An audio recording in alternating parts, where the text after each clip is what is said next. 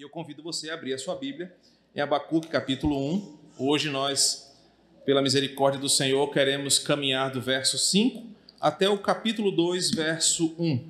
Será a nossa unidade de reflexão nesta noite. Abacuque, livro do profeta Abacuque, capítulo 1, dos versos 5 ao capítulo 2, verso 1.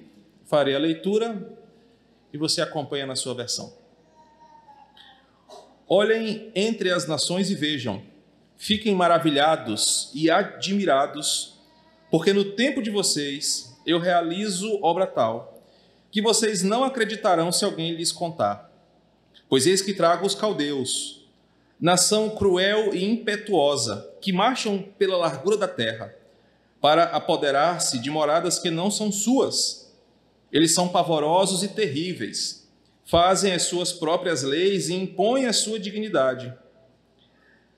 Os seus cavalos são mais ligeiros do que os leopardos, mais ferozes do que os lobos ao anoitecer. Os seus cavaleiros se espalham por toda parte. Sim, os seus cavaleiros chegam de longe, voam como a águia que se precipita para devorar. Eles todos vêm para fazer violência. Estão determinados a seguir em frente. Reúnem os cativos como se ajunta areia. Zombam dos reis e os príncipes são motivo de riso para eles. Riem de todas as fortalezas, porque amontoando terras as conquistam. Eles passam como passa o vento e seguem adiante. Tornam-se culpados estes, cujo Deus é a própria força. Não és tu? Desde a eternidade, ó Senhor, meu Deus, ó meu santo, não morreremos Ó Senhor, puseste aquele povo para executar juízo. Tu, ó rocha, o estabeleceste para servir de disciplina. Tu és tão puro de olhos que não podes suportar o mal, nem tolerar a opressão. Por que, então, toleras os traidores e te calas quando os perversos devoram aqueles que são mais justos do que eles? Por que tratas as pessoas como se fossem peixes do mar, como se fossem animais que rastejam, que não têm quem os governe? O inimigo pesca todos com o anzol, apanha-os na sua rede e os ajunta na sua rede de arrastão. Então ele se alegra e fica contente. Por isso, ele oferece sacrifício à sua rede e queima incenso à rede de arrastão pois é por meio delas que aumentou as suas riquezas e tem abundância de comida. Mas será que ele continuará a esvaziar a sua rede? Será que continuará a matar os povos sem dó nem piedade? Estarei na minha torre de vigia, ficarei na fortaleza e vigiarei para ver o que Deus me dirá e que resposta terei à minha queixa. Oremos mais uma vez. Santo Espírito, compete ao Senhor falar com a tua igreja. Se não houver a tua iluminação que vem do alto para o nosso coração, esse tempo será apenas de uma exposição intelectual de um texto. Mas o que queremos é que a verdade do Evangelho caia em nosso coração e ele se torne um terreno fértil para que essa boa semente germine e vire uma árvore frondosa de fé e confiança em Ti. Nos ajuda a entender o diálogo de Abacuque com o Senhor e que possamos extrair daqui aplicações valorosas para a nossa semana, para a nossa vida contigo. Em nome de Jesus. Amém. Meus irmãos, aprendemos na semana passada que as primeiras palavras de Abacuque, do verso 1 ao verso 4, eh, expressaram tudo aquilo que o seu coração estava sentindo diante do iminente mal vindo do norte e também de toda a lastimável postura do povo da aliança em relação à observação da lei e amor ao Senhor. Nós percebemos na semana passada um profeta que estava em crise de fé, um profeta que, vendo o mal se expandindo, vendo a calamidade cada vez mais presente no meio do povo escolhido, estava cansado. Esse cansaço leva ele a uma série de questionamentos, a uma crise de fé, uma crise que provoca indignação e falsas acusações contra o Senhor. E nós percebemos que ele estava exausto, exausto de tanto esperar, exausto por tanto crer, exausto por pregar e não perceber a mudança do povo. e muito menos a resposta de Deus, como Deus já havia feito em outras épocas. Se você acompanha a história de Israel, por diversos momentos, profetas estavam em meio a crises no meio do povo. Mas eles oravam e Deus mandava um libertador, um avivamento, uma mudança de realidade. Mas não aqui. Abacuque estava orando e estava cansado, e sua, o seu cansaço vira uma crise de perseverança, uma crise de fé. Então ele abre o coração dos versículos 1 ao 4, como na verdade é todo o livro do profeta Abacuque, ele abre o seu coração numa espécie de desabafo, numa uma espécie de uh, rasgar a sua alma com sinceridade e humildade diante do Senhor. Por isso que ele usa um recurso literário muito comum para os salmistas de perguntar a Deus: Deus, até quando? Eu estou cansado, eu não estou vendo a tua atitude. Nós percebemos que essa postura de Abacuque, de cansaço, de desabafo de alma, em uma postura sincera, humilde, mas ainda assim percebemos na exposição passada um profeta limitado quanto à sua visão, e isso estava gerando a sua crise. Aprendemos na semana passada que Deus parou para ouvir Abacuque. E Deus fica em silêncio, ali ouvindo o seu filho atenta e pacientemente, enquanto dos versículos 1 ao 4, o profeta descarrega a sua alma, ah, confrontando Deus para alguma resposta. E após ouvi-lo atentamente, a unidade que nós acabamos de ler, Deus vai responder às perguntas do profeta. Finalmente, Deus vai falar com o profeta, depois de tanto ele perguntar. Deus vai agora mostrar ao seu humilde servo que, embora não pareça haver uma ação divina naquilo tudo, Deus não estava em um silêncio inerte e muito menos inoperante. Deus estava agindo acima da tempestade que Abacuque estava vivendo. E a unidade agora vai nos mostrar essa ação de Deus em resposta à oração do profeta para esclarecer e clarificar a sua, a sua visão. Abacuque, em outras palavras, eu vou te responder agora com muita tranquilidade, mostrar a você o que eu estou fazendo, embora você não esteja vendo. E a primeira lição nós já aprendemos aqui na semana passada. Por vezes nós oramos, não entendendo a realidade como um todo, e queremos que Deus responda achando que nós sabemos o que melhor deve ser feito.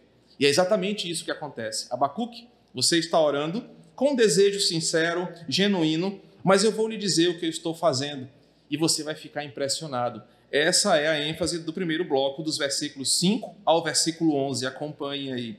O versículo 5 começa assim: Olhem entre as nações e vejam, fiquem maravilhados e admirados, porque no tempo de vocês eu realizo obra tal que vocês não acreditarão se alguém lhes contar.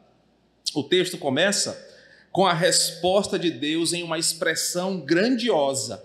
Deus diz algo mais ou menos assim: Abacuque, o que eu estou fazendo, enquanto você acha que eu não estou fazendo nada, é algo tão grandioso que todas as nações da terra ficarão maravilhadas e boquiabertas. E se alguém contasse para você que não fosse eu, você não iria acreditar. Meus irmãos, e Deus então começa a desarmar aquela visão pequena do profeta, dizendo o seguinte: Abacuque, eu estou fazendo algo que você não pode sequer imaginar. Que se não fosse alguém além de mim contando para você, você acharia que seria uma teoria da conspiração, seria alguma ideia mitológica ou uma coisa impossível. Mas eu estou fazendo alguma coisa.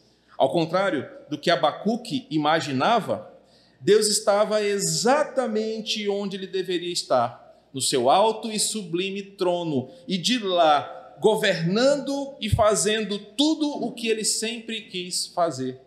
Abacuque, por não compreender o que estava acontecendo, falamos na semana passada que Abacuque só estava sofrendo, ele só estava vendo pessoas morrerem ao seu redor, ele estava vendo a violência aumentar, a justiça se corromper, o ímpio prosperar, sofrimento em todo lugar, ele estava perdido. Mas agora Deus fala: Abacuque, eu vou revelar para você o que está acontecendo em algo muito mais amplo eu vou revelar a você o que está acontecendo de uma forma muito mais profunda, para que você pare de pensar só em si. Pare de pensar só no que está acontecendo. E Deus então começa o versículo 5 dizendo: Abacuque, eu vou mostrar para você. Não te dando explicações, Deus não, não precisa dar explicações ou satisfações, ele vai revelar ao seu profeta aquilo que ele tanto queria saber. E observa que a, a, resposta de Deus, do versículo 5 ao 11, é uma resposta tipo assim: Abacuque, você realmente quer saber o que eu estou fazendo? Já que você perguntou tanto, está duvidando da minha soberania, está duvidando do meu controle porque o mal está chegando e você acha que eu não poderia trazer o mal, eu vou dizer o que eu estou fazendo. Mas infelizmente, Abacuque, a sua mente limitada não vai entender agora. Por isso que a obra é grande e as nações vão ficar boquiabertas, porque é uma obra tão grande que você jamais poderia compreender como um todo. E é exatamente aqui que a aproximação do texto chega até nós essa noite. Com certeza você, assim como o mundo inteiro, tem orado fervorosamente para que a realidade presente mude. Nós queremos que esse cenário global fique no passado. Nós queremos que as coisas voltem a ser como eram antes. Nós estamos cansados de sofrer, estamos vendo o mal prosperar em diversas frentes e estamos orando, Deus, até quando? Senhor, já se passaram dois anos, são não sei quantas mil mortes diárias, são famílias sendo despedaçadas, pessoas boas morrendo. É uma calamidade política, financeira, o mal está prevalecendo. Até quando, Senhor? Nós temos orado igual a Abacuque. E achando que Deus está de mãos amarradas, ou não está se importando, como nós aprendemos na semana passada, com o seu povo sofrendo. Deus chama o profeta e fala: Eu vou mostrar para você o que eu estou fazendo. Mas Abacuque, eu vou mostrar algo mais, algo a mais. E vou mostrar que se eu atendesse a sua oração do jeitinho que você quer, o problema do mal não seria resolvido, porque a sua mente é pequena. Você está pensando no agora, você está pensando no seu povo. Eu penso como um todo, eu sou o Deus da história. Então Deus mostra para Abacuque, a partir do versículo 6, que ele está trazendo um grande juízo sobre o mundo não apenas sobre o mundo, mas sobre o povo de Judá, o povo de Israel. E Deus havia levantado um mal para servir de juízo e conserto para aquele mundo tão impiedoso daquele tempo. Nós observamos que Deus decide que naquele momento seria o momento que Deus iria usar o instrumento levantado por ele para ensinar o mundo uma grande lição. Jamais Abacuque poderia imaginar que naqueles dias Deus estaria trazendo um juízo parcial sobre o mundo. E Deus fala no versículo 6: Eu trago os caldeus, nação cruel e impetuosa, que marcha pela largura da terra para apoderar-se de moradas que não são suas. Deus levantou um povo, um povo mau, um povo que se vangloriava da sua crueldade, da sua estratégia militar de domínio e conquista. Mas observa que o texto reforça a soberania de Deus. Os caldeus, o povo babilônico, cujo maior personagem conhecido por nós é o rei Nabucodonosor, já havia sido profetizado que eles seriam um instrumento de juízo contra o povo de Israel. Caso o povo não se arrependesse, caso o povo não buscasse ao Senhor, Deus levantaria um juízo parcial sobre ele. O povo não atentou para a palavra de Deus continuaram entregues aos seus pecados, continuaram servindo aos seus ídolos, e um dia Deus decidiu agir. Deus levanta os caldeus, uma nação cruel e impetuosa. Os profetas já haviam pregado, outros profetas já haviam anunciado: se nós não nos arrependermos, Deus irá pesar sua mão contra nós. Mas a mensagem dos profetas era ignorada. As pessoas não amavam ao Senhor, as pessoas não ouviam a mensagem e convertiam seus corações num determinado momento da história, o rei das nações, aquele que é todo poderoso, decidiu dar um basta naquela situação. E é por isso que no versículo ah, no versículo 6, 5 e 6, há uma, uma, uma expressão muito importante. Versículo 5: Fiquem maravilhados e admirados, porque no tempo de vocês eu realizo uma obra tremenda. A importante ênfase desta expressão aqui é que Deus está dizendo a Abacuque: é no tempo de vocês que eu estou exercendo um juízo parcial sobre o mundo. Se você eh, está curioso para entender a diferença entre juízo parcial e juízo final, eu recomendo você consultar uma obra do Dr. Eber Campos, é, e ele vai explicar para você num livro chamado Eu Sou, numa série de livros, a diferença entre os juízos parciais de Deus, já aconteceram vários na história, e o grande juízo final. Aqui nós estamos diante de um juízo parcial de Deus. Nos dias de vocês, no tempo de vocês, eu vou trazer um juízo sobre a terra. E esse juízo acontecerá hoje, acontecerá em breve e pegará vocês desprevenidos. A expressão no tempo de vocês aqui significa uma coisa repentina, não anunciada, para que vocês não tivessem tempo de se preparar. Jesus fala isso de outras formas, lá no sermão escatológico, quando ele diz que um estará no campo, outro estará em casa, quando o final, ou quando o fim vier. A ideia aqui é que o juízo de Deus estaria em breve chegando e não daria tempo do povo se preparar, se proteger ou contra-atacar. O juízo de Deus pegaria o mundo despreparado e desprevenido. E a Vé haveria de trazer, essa é a ideia de levantar suscitar, como está em algumas versões. Os caldeus, um termo comum no Antigo Testamento para descrever o Império Babilônico. E o Império Babilônico era um povo que fora responsável pela pior devastação do povo de Israel. Deus havia profetizado, havia advertido, havia aconselhado, o povo não deu atenção. Chegou a hora de Deus agir no tempo de vocês. A nação aqui em questão, o povo, ah, os caldeus, os babilônicos, é um povo de fato impiedoso e cruel, um povo forte, um povo que não tinha adversários ao seu, à sua altura. Ele já havia derrotado a Síria, havia derrotado a Síria, o Egito e chegou a vez da Palestina sofrer na mão dos caldeus. Bem, já que Abacuque perguntou, Senhor, o que, que o Senhor está fazendo? Deus respondeu: Abacuque, eu estou trazendo juízo para esse mundo, um juízo parcial. Eu estou corrigindo e exortando o meu habitat, a minha criação, por não ouvirem a minha voz. Imagina você, Abacuque, ao ouvir essa resposta, e as primeiras palavras de Deus já trazem um choque para o profeta.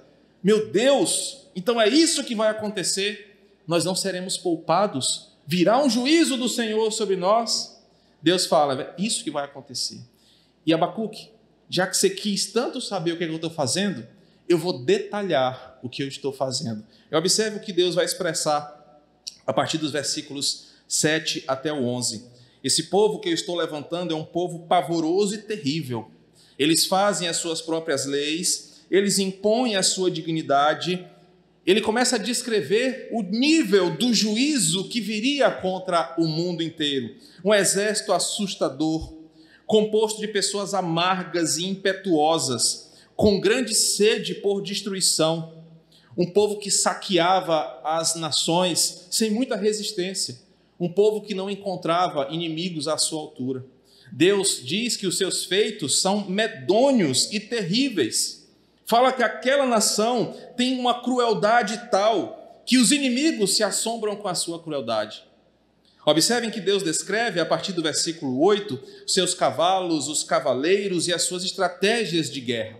Deus fala: os seus cavalos são ligeiros como o leopardo, mais ligeiros. São ferozes, mais ferozes que os lobos ao anoitecer. Os seus cavaleiros se espalham por toda parte. Os seus cavaleiros chegam de longe, voam como águia que se precipita para devorar. Eles todos vêm para fazer violência eles não vêm trazer paz, eles vêm trazer juízo. Eles estão determinados a seguir em frente. Reúnem os cativos como se junta areia, zombam dos reis, zombam dos príncipes, riem-se das fortalezas construídas e passam como o vento por cima dos seus inimigos. Deus está dizendo a Abacuque: você quer saber o que eu estou fazendo? Eu estou trazendo juízo para essa terra. Eu estou levantando os caldeus. E esse povo que eu estou trazendo tem uma destreza, uma agilidade, desde os seus cavalos que são treinados para a guerra, mas também cavaleiros que são como uma máquina de guerra incontrolável, determinada para conquistar tudo e destruir a todos. Israel, que fora o palco de grandes reis, como o rei Davi, Salomão, agora vê um inimigo que zomba e ri dos reis. Isso tudo estava acontecendo e Abacuque sequer podia imaginar o porquê. Mas ele queria saber o que Deus estava fazendo e Deus falou: Eu vou revelar. E o que eu estou fazendo, esse vento que vem turbulento contra o povo, como ele diz no versículo 11, destruindo a tudo e todos, está chegando até vocês para lhe ensinar uma grande lição. Ora, para mostrar seu soberano poder, Deus fala assim, Abacuque, versículo 11: Mas não se assusta, não. Eu estou controlando tudo. Você pode estar até assustado, meu Deus, então esse mal que vem e que ninguém pode freá-lo, será que terá controle? Deus fala, eles já estão condenados, eles se tornaram culpados porque fizeram disso a sua força. Meus irmãos, e a primeira, uma das primeiras lições que nós podemos tirar daqui para os dias de hoje, e essa é a ideia dessa série de exposições, é que talvez você esteja como Abacuque, atônito por perceber que as coisas não estão sendo respondidas como eu e você queremos. Talvez você esteja perplexo em ver que o tempo está passando e se levanta uma nova variante e mais pessoas são acometidas de uma enfermidade, outras enfermidades surgem no mundo, é um caos político, é um caos de todos os lados. Você pode estar igual o profeta dizendo: Deus, eu estou cansado. Só que a resposta de Deus, ela nos mostra aquilo que por vezes não queremos ouvir. Eu, o Senhor da história, Rei das nações, no dia de vocês, decidi trazer juízo sobre a terra. E talvez você queria assim, poxa Deus, mas porque logo nos meus quarenta e poucos anos o Senhor decidiu trazer, não podia ter sido 50 anos atrás, 100 anos atrás, porque hoje. E isso mostra a limitação da nossa consciência. Nós queremos que as coisas sejam do nosso jeito porque nós nos achamos especiais porque nós nos achamos o centro do mundo. Nós não queremos que o mundo desabe na nossa geração. Nós queremos viver os anos dourados da nossa existência, onde o dólar está baixo, onde a gasolina está barata, onde haja paz em todo mundo. Mas o Senhor de toda a terra disse: Quem governa sou eu. E no dia de vocês, eu decidi trazer calamidade sobre a terra. Mas isso quer dizer que Deus é mau? Deus é aquele ser carrasco que quando vê que as pessoas estão muito quietas, cutuca elas com uma vara para elas ficarem des, é, desajustadas. Deus, em seus propósitos eternos, mostra que em tempos, em tempos, a humanidade precisa se confrontar com a maior realidade de todas. Ele é o Senhor e não divide a sua glória com ninguém, e ele não tolera o pecado para sempre o que está acontecendo no mundo, você pode tentar criar diversas explicações que podem ser da teoria mais conspiracionista que você possa criar, ou a explicação mais cética, naturalista que você possa ter ouvido. Mas a Bíblia nos traz uma primeira verdade universal: o que está acontecendo com o mundo em pleno ano de 2021 é que o Deus da história decidiu trazer um juízo parcial sobre o mundo no nosso tempo e nós fomos pegos desprevenidos, despreparados, e embora pareça que Deus não está fazendo nada, ele está fazendo a sua vontade de trazer sobre esta terra uma mensagem de arrependimento, juízo e conversão. É isso que Abacuque está vendo acontecer e sair do próprio lábio do Senhor. Certamente, Abacuque deve ter ficado boquiaberto com o que ele acabou de ouvir. Lá no, uh, lá no, no Quatrac 5, o melhor bairro da América Latina, tem uma expressão assim: quem fala o que quer, ouve o que não quer. Os versículos de 1 a 4 é Abacuque confrontando a Deus. Cadê Deus? Você está fazendo o quê? Você não está fazendo nada. Olha aí, você está vendo o injusto. Cadê Deus? Lembra que no final do versículo 4 ele culpa a Deus. É por tua causa que a justiça está assim. Abacuque falou o que queria ouviu o que não queria. Deus passou a mostrar para ele o que ele estava fazendo e finalmente ele ouviu o que ele não queria ouvir. O começo do livro, perceba, versículo 2 é: Até quando? Deus responde: É no teu tempo, Abacuque. Abacuque continua: Tu não estás me ouvindo? Tu não me salvarás? Deus responde: Eis que trago os caldeus para realizar uma obra tão grande. Abacuque foi respondido não do jeito que ele queria, mas Deus respondeu. Abacuque queria que Deus agisse do jeito que ele pensou, porque geralmente nós somos assim. Nós queremos que Deus faça os nossos planos, a coisa do nosso jeito. Senhor, cura Fulano, tira ele do leito. Senhor, acaba com esse sofrimento. Senhor, restaura esse casamento. E por vezes, são orações legítimas, genuínas, Mas nem sempre elas são a vontade de Deus. Às vezes Deus leva o seu filho, ele recolhe seu filho num leito de hospital. Às vezes ele permite que casamentos sejam destruídos para que a gente aprenda uma lição. Às vezes Deus permite que a calamidade chegue na nossa casa para mostrar que acima da nossa vontade existe a vontade dele. E é isso que Abacuque está vendo aqui. Deus tinha planos maiores para o mundo. Abacuque queria um plano apenas para o seu povo. A ficha começou a cair. Abacuque começa a perceber que Deus está agindo. E ele responde ao Senhor. Verso 12 em diante. No versículo 12, mostra que Abacuque tem um insight, a sua mente é despertada. Depois de ouvir tudo aquilo, ele sabe que vai acontecer. O verso 12 deve ser entendido mais como uma pergunta retórica, aquela pergunta que os dois sabem qual é a resposta, tanto quem pergunta como quem é perguntado, do que uma dúvida. Abacuque não está perguntando para Deus de forma inocente, ele está perguntando como uma pergunta retórica: Deus, tu sabes e eu sei que tu és desde a eternidade tu és santo. Isso me traz uma certeza: nós não morreremos. O versículo 12 mostra que o profeta se apega a um atributo divino para consolar ele mesmo. Ele se apega a um atributo divino para confortar o seu coração diante de um mal inevitável, porque ele não achou mais outro lugar para se apegar. Ele se apegou na maior certeza que ele tinha: Senhor, eu estou me apegando na tua eternidade. Eu estou me apegando agora no teu senhorio, porque eu vou passar, o povo de Israel vai passar, os caldeus vão passar, mas tu és desde a eternidade. E se tem uma coisa que o Senhor é desde a eternidade, tu és santo. E se o Senhor é santo, o Senhor prometeu que nos salvaria. Lá atrás, lá no Êxodo, o Senhor falou que nós somos o teu povo. Então não importa que mal sobrevenha sobre o mundo, nós não vamos morrer. É, eu tentei traduzir mais ou menos o que Abacuque expressou e eu coloquei assim: Senhor, eu lembrei que tu és eterno e santo. Eu lembrei que tu tens tudo determinado e que os teus planos não podem ser frustrados. Antes mesmo de eu nascer, o Senhor já tinha tudo determinado.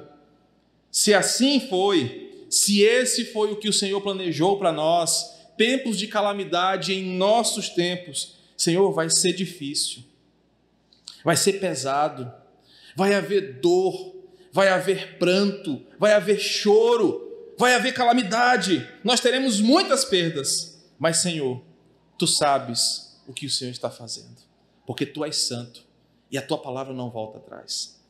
Você pode observar isso é, em Isaías 37, 26, ou o próprio Isaías 46, versos 10 e 11, quando Deus afirma isso.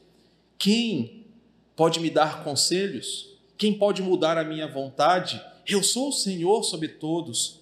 Abacuque se apega nisso e nessa pequena oração, Abacuque revela sua teologia como uma forma de aceitar as coisas que acontecem ao nosso redor.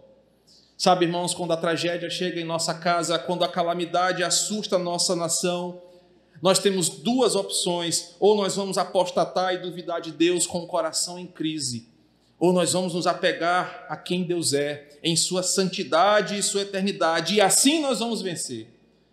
Abacuque começa nesse versículo dizendo o seguinte: Deus, tu está acima de todas as coisas, só tu és eterno, tu és o Criador e sustentador de todas as coisas, é a tua vontade que prevalece. Então, se os caldeus vêm, que venham, mas eu sei de uma coisa: nós não vamos morrer. Porque o Senhor prometeu que iria nos guardar, o Senhor prometeu que iria nos salvar, e por mais que eles sejam impiedosos, por mais que tenhamos baixas entre nós, o teu povo não será extinto. Esse versículo 12 nos ensina também que Abacuque sabe que Deus firmou uma aliança com o seu povo e que ele prometeu que seria um Deus pessoal, presente, um Deus vivo. Por isso que no versículo 12 ele chama, ó Senhor, meu Deus. Ele sabe que Deus está falando com o povo eleito.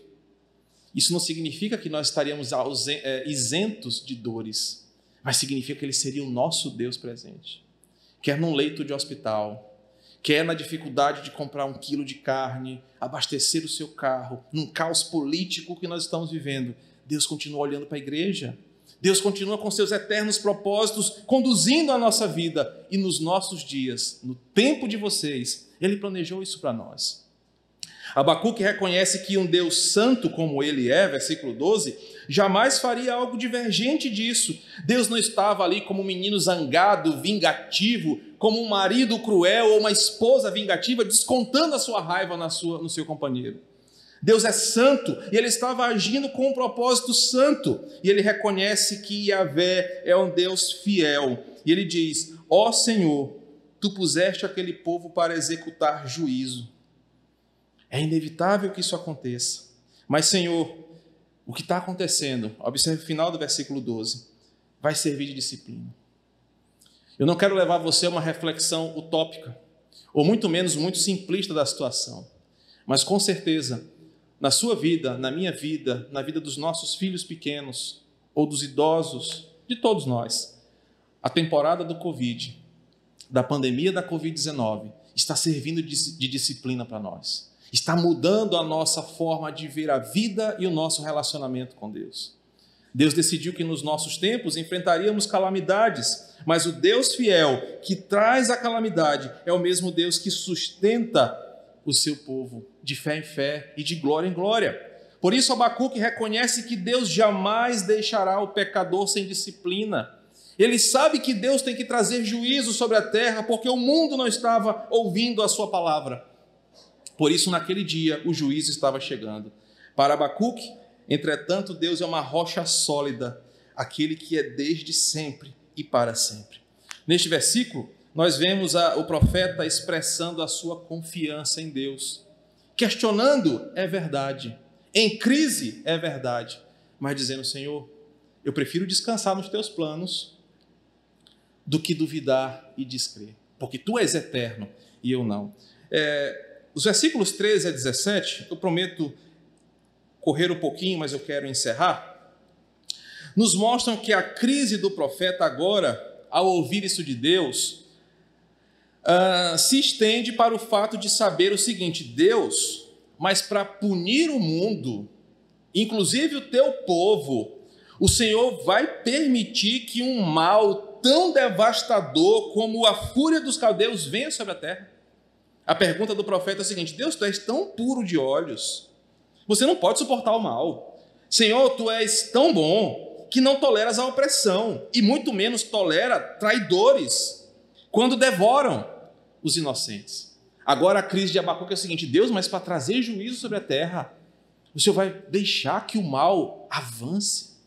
E a pergunta pode ser o seguinte: Deus, mas para corrigir o mundo em 2020, o Senhor vai trazer um vírus, uma calamidade que vai matar milhões de pessoas, pessoas amadas, queridas, inocentes. Enquanto tem político A, B e C que anda sem máscara e não pega o vírus, pessoa A, B e C que não está nem aí para nada e vai vivendo e não morre.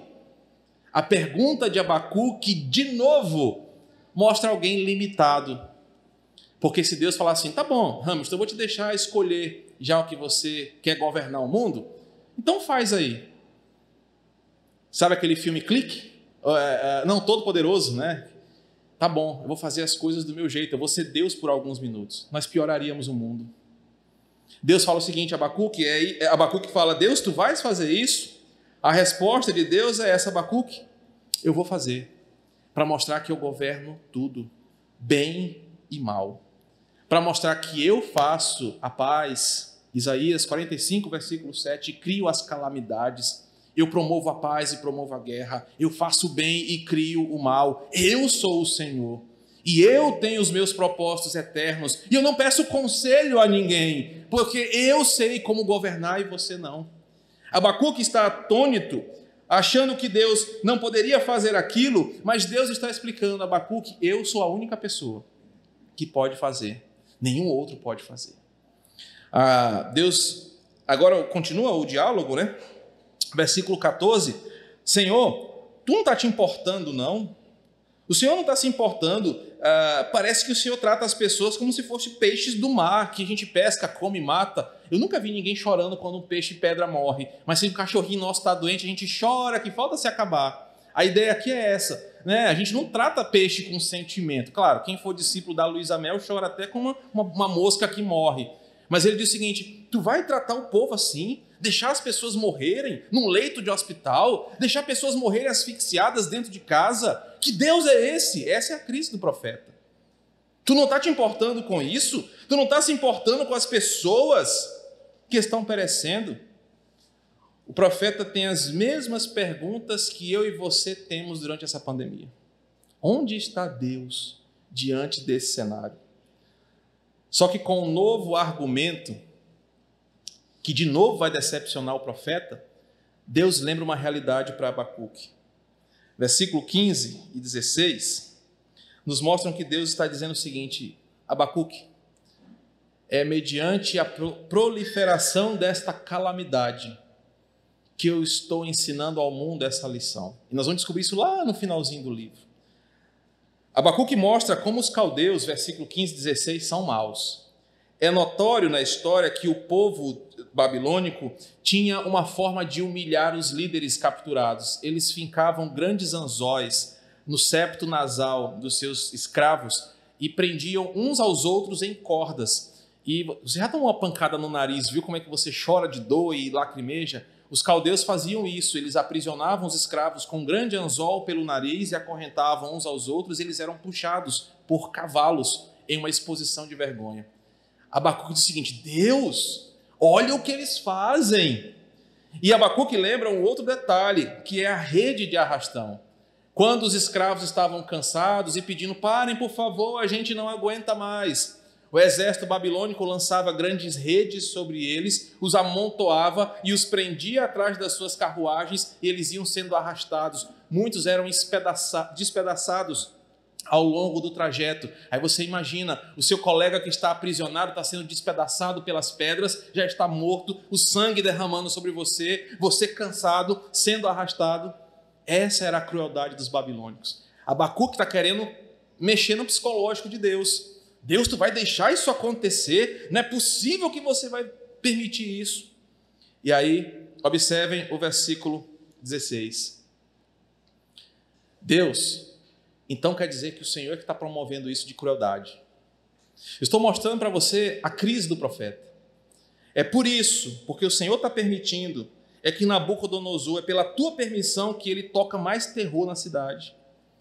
Na busca por respostas, o profeta se vê ainda mais atribulado, porque ele entende quem são os caldeus, ele entende o mal que vai vir, e por não conhecer a vontade divina, sendo corroído por dúvidas, ele quer que Deus faça alguma coisa do jeito dele. A crise persiste. E é onde a gente chega no versículo 17. A oração dele termina assim: Deus, eu tenho uma dúvida sincera. Já que o mal é inevitável, já que o mal é cruel, já que é nesse tempo que o Senhor decidiu que essa calamidade viria, já que ela será dessa forma, já que não adianta eu tentar argumentar contigo, a coisa vai acontecer porque tu és eterno, tu és santo, eu não vou duvidar. Mas será que isso vai passar mesmo? Observe o versículo 17. Será que ele continuará para sempre assim? A pergunta do, do profeta é: eu devo confiar em ti porque o Senhor está dizendo que isso vai passar. O Senhor está dizendo que isso tem uma finalidade. Mas o mal é cruel. E é nesse ponto, irmãos, que nós nos identificamos com Abacuque de novo. Deus, lá vem mais uma onda. Lá vem mais uma variante. Eu não aguento mais usar máscara. Senhor, no meu Deus do céu, o povo não aprende. E é isso e aquilo outro. Deus, parece não, tem, não ter fim. Eu devo confiar que o Senhor está no controle de tudo mesmo? Essa é a pergunta de Abacuque no final da sua oração. Eu devo confiar em ti? Eu devo confiar no teu santo caráter? Ou a crise da apostasia, no final de contas, das contas, é a verdade? O Senhor não está controlando nada. Sua oração finaliza com essa dúvida, uma dúvida sincera, uma dúvida que ele não tem respostas. O que, que lhe resta? Ou ele desiste de Deus, ou ele vai tomar uma outra atitude. Observe o versículo 2, capítulo 2, versículo 1. Eu estarei na minha torre de vigia, ficarei na fortaleza e vigiarei para ver o que Deus me dirá e que resposta eu terei à minha queixa. Depois de orar, de aprofundar-se na sua crise, de buscar uma resposta, Abacuque diz o seguinte: Eu vou escolher esperar. Eu vou escolher confiar no caráter de Deus. E ele fala que vai sentar na sua torre de vigia. Literalmente, o que ele está dizendo é o seguinte: ele vai ficar a postos na sua guarita de sentinela, olhando para os campos da sua alma, literalmente olhando para os campos ao seu redor, para perceber os sinais. Assim como um sentinela dos muros de Israel ficava de guarda, olhando para os campos, para ver se o inimigo vinha de longe, Abacuque escolheu esperar em Deus e percebeu o que Deus iria fazer. Ele esperava, esperaria Deus mostrar as coisas, manifestar o sentido de tudo aquilo ali. Abacuque decide não se entregar à descrença, nem à apostasia, mas prefere ficar alerta por saber que Deus está planejando tudo e que ele tem o controle de todas as coisas. Meus irmãos, que atitude é essa de Abacuque preciosa para nós hoje? Muitos caíram na apostasia, muitos abandonaram a fé quando a calamidade chegou na sua casa, muitos entraram em crise espiritual por ver que as coisas não estão melhorando. Abacuque nos ensina uma coisa essa noite: entre desistir e esperar, esse aqui vale, eu escolhi esperar. Eu vou esperar para ver o que Deus vai fazer. Eu vou confiar no caráter do Deus que é desde toda a eternidade mas eu vou estar atento. Eu não vou ligar o botão do eu não me importo com nada e vou viver loucamente. Eu vou estar na minha torre de vigia, em oração, atento para ter sabedoria, para saber o que Deus está fazendo. Ele está esperando em Deus, atento para esperar Deus responder a sua oração. Que aplicações esse trecho pode nos ajudar no nosso cotidiano? Que aplicações práticas esse trecho de Abacuque nos ensina? A primeira delas é que Deus é o Senhor Todo-Poderoso. Ele reforça isso aqui. Sobre tudo e sobre todos, sobre o mais piedoso dos homens, há a mais cruel nação como os caldeus. Ele move a história de acordo com o seu propósito, de acordo com o fim que ele determinou e não como eu quero que ele faça. Só existe um Senhor e o nome dele é Yahvé. Ele faz as coisas conforme a sua vontade. Isso significa que, por vezes, você vai lutar muito com Deus. Enquanto você não aprender a orar, Senhor, mostra-me a tua vontade, Senhor, o que tu queres que eu aprenda com essa situação, você por vezes orará e não terá respostas. Por vezes você entrará numa crise espiritual, enquanto você não entender que há apenas um Senhor que escreveu a história, e que você não é o centro do mundo, e que você não é mais especial do que ninguém, porque Ele não poupou seu próprio filho das dores e sofrimentos, não é porque você está orando que ele vai te isentar das dores desse mundo. Uma segunda aplicação é que Deus jamais deixará impune o pecador. Deus traz juízos parciais sobre essa terra para que o mundo se lembre de que ele é santo e de que o mundo não está solto sobre as suas próprias regras. O mundo escolheu viver em desobediência e por isso Deus traz juízos parciais apontando para o juízo final. E por vezes é na nossa geração, por vezes é nos nossos dias. A terceira aplicação é que Deus às vezes usa ímpios e poderes do mal para disciplinar o crente. Deus usa os poderes deste mundo para disciplinar o próprio mundo, cada vez mais entregue em sua maldade. Deus estava usando o ímpio para punir outros ímpios e disciplinar a sua igreja. Aprendemos também que é em meio às calamidades que nós podemos nos apegar aos atributos de Deus. É em meio às calamidades que nós podemos nos sustentar em quem Deus é e lembrar: eu não morrerei. Eu posso até ser atacado neste santuário físico e morrer a morte física, mas Deus disse que nele eu teria vida eterna. E por fim, a postura de Abacuque nos ensina uma quietude de alma vigilante. Em meio à calamidade, nós tendemos a nos desesperar, a perder a razão, a nos desequilibrar e por vezes apostatar da fé. Abacuque nos ensina o seguinte: em meio ao caos, eu vou aquietar minha alma, eu vou para minha torre de vigia, eu vou colocar o meu coração em um estado de contemplação para ver Deus agir e ver a sua glória nos meus dias. O versículo 1 do capítulo 2 me ensina: eu vou vigiar, eu vou olhar para ver o que Deus medirá. Abacuque nos ensina, no fim, que em meio à calamidade, nós devemos estar atentos para entender como Deus está conduzindo a história. Esse é o segredo para lutar contra a apostasia, contra o desespero. É o segredo confiante. Deus é eterno, Deus é santo, Ele está conduzindo tudo. Que lições poderosas para os nossos dias. Que Deus nos abençoe. Se o Senhor nos permitir, semana que vem continuaremos no capítulo 2. Vamos orar? Senhor, que a tua palavra encontre morada em nosso coração e que nos leve a um nível de confiança no Senhor. Estamos vivendo dias parecidos com o de Abacuque. O povo não vem do norte, mas é o inimigo que nós não estamos vendo de onde ele vem. Mas a dor e o sofrimento têm sido igual. E diante desse cenário, nós temos sempre a opção de desistir, de desacreditar, de desanimar. Mas o Senhor nos chamou para uma aliança contigo. E o Senhor disse que nós não morreríamos. Porque aquele que crê em ti, Senhor, ainda que morra, viverá. E é nessa confiança dos teus propósitos que nós vamos enfrentar as calamidades, os dias maus, sabendo em quem temos crido. Por isso que nessa noite os aprendizados de Abacuque nos ensinem para toda uma vida. Esse é o nosso desejo em nome de Jesus.